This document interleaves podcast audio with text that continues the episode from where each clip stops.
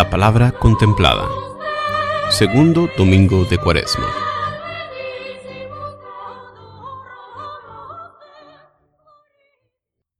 Lectura del libro de Génesis. En aquellos días dijo el Señor a Abraham, Deja tu país, a tu parentela, y la casa de tu padre, para ir a la tierra que yo te mostraré haré nacer de ti un gran pueblo y te bendeciré. Engrandeceré tu nombre y tú mismo serás una bendición. Bendeciré a los que te bendigan, maldeciré a los que te maldigan. En ti serán bendecidos todos los pueblos de la tierra. Abraham partió como se lo había ordenado el Señor. Palabra de Dios. La respuesta al salmo de este domingo es, que tu misericordia, Señor, venga sobre nosotros como lo esperamos de ti.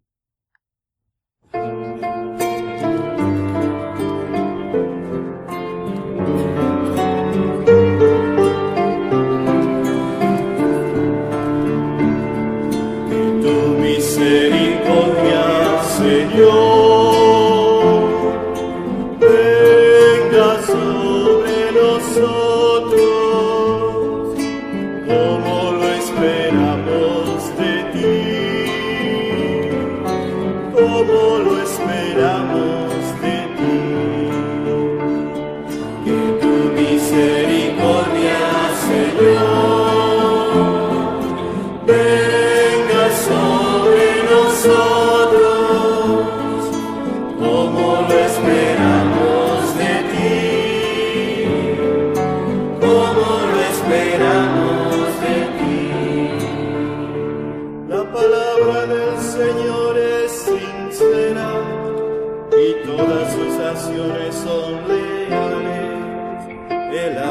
Justicia y el derecho, y su misericordia llena la tierra.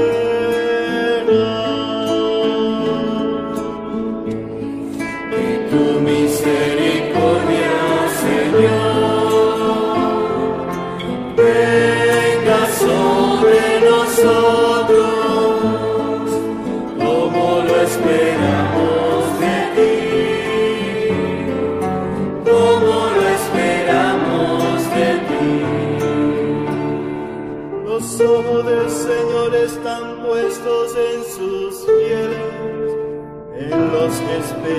en su misericordia, para librar sus vidas de la muerte y reanimarlos en tiempo de hambre.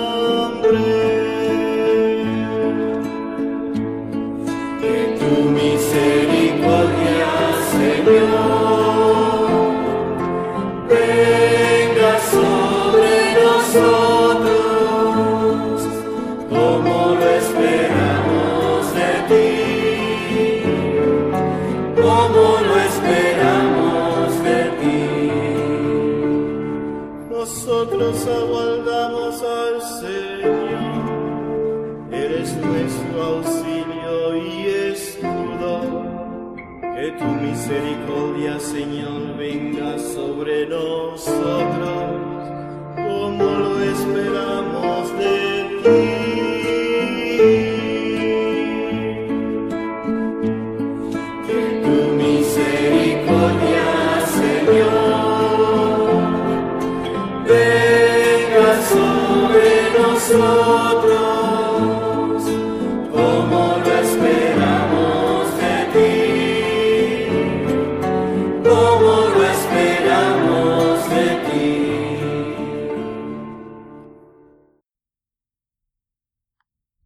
De la segunda carta del apóstol San Pablo a Timoteo.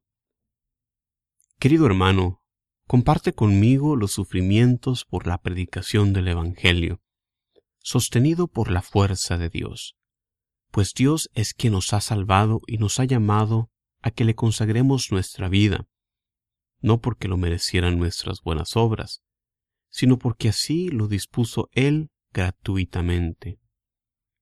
Este don que Dios nos ha concedido por medio de Cristo Jesús desde toda la eternidad, ahora se ha manifestado con la venida del mismo Cristo Jesús, nuestro Salvador, que destruyó la muerte y ha hecho brillar la luz de la vida y de la inmortalidad por medio del Evangelio. Palabra de Dios.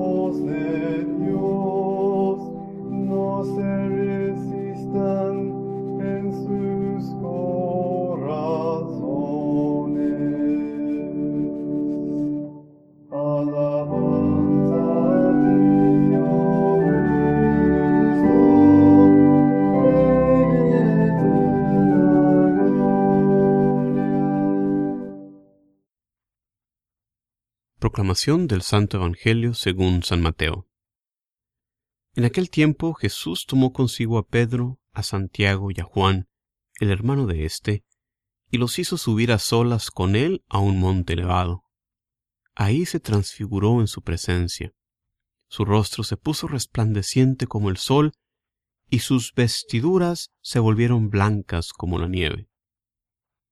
De pronto aparecieron ante ellos Moisés y Elías, conversando con Jesús.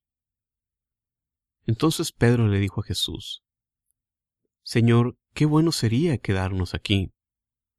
Si quieres, haremos aquí tres chozas, una para ti, otra para Moisés y otra para Elías. Cuando aún estaba hablando, una nube luminosa los cubrió, y de ella salió una voz que decía, Este es mi Hijo muy amado, en quien tengo puestas mis complacencias. Escúchenlo. Al oír esto, los discípulos cayeron rostro en tierra, llenos de un gran temor. Jesús se acercó a ellos, los tocó y les dijo, Levántense y no teman. Alzando entonces los ojos, ya no vieron a nadie más que a Jesús. Mientras bajaban del monte, Jesús les ordenó, no le cuenten a nadie lo que han visto hasta que el Hijo del Hombre haya resucitado de entre los muertos. Palabra del Señor.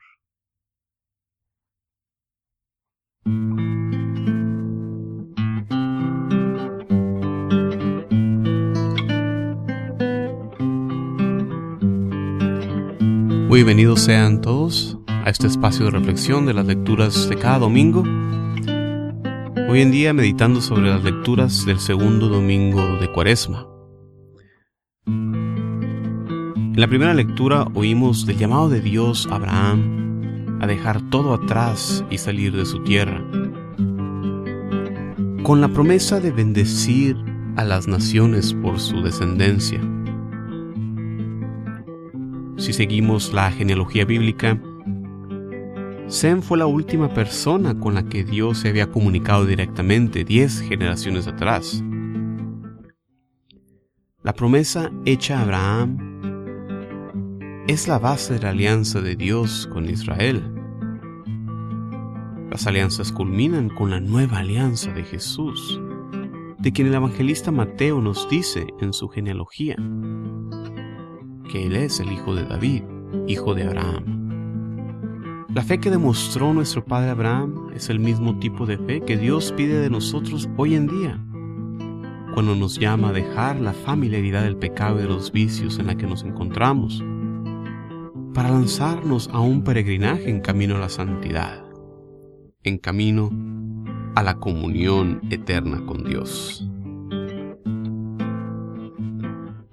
Así como Abraham tuvo su llamado, en la segunda lectura Pablo nos habla de nuestro propio llamado a nuestra vocación.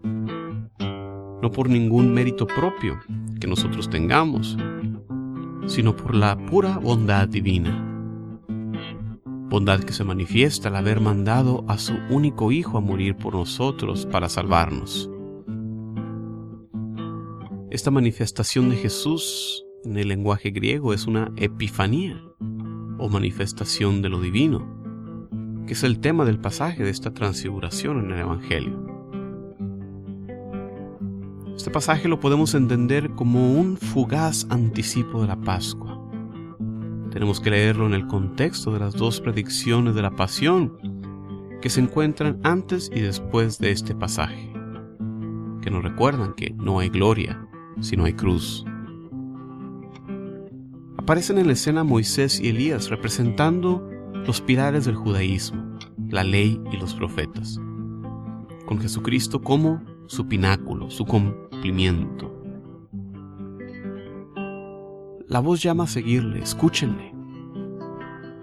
Dios ratifica las palabras y la vida de Jesús. La voluntad de Dios no está ya en la ley de Moisés, sino en la persona de Jesús. Por eso el predicador del Padre se convierte en objeto de la predicación de los discípulos. De acuerdo a un comentarista, la propuesta de Pedro de construir tres cabañas está relacionada con la fiesta de las tiendas que se celebraba al comienzo del otoño y en la que cada familia habitaba durante siete días en chozas hechas de ramas entrecruzadas. Esta fiesta de recuerdo y esperanza tenía entonces un fuerte carácter nacionalista, pero no era este el verdadero sentido del mesianismo de Jesús. Por eso Jesús les dice que no le cuenten a nadie esta visión, ya que podría ser mal interpretada.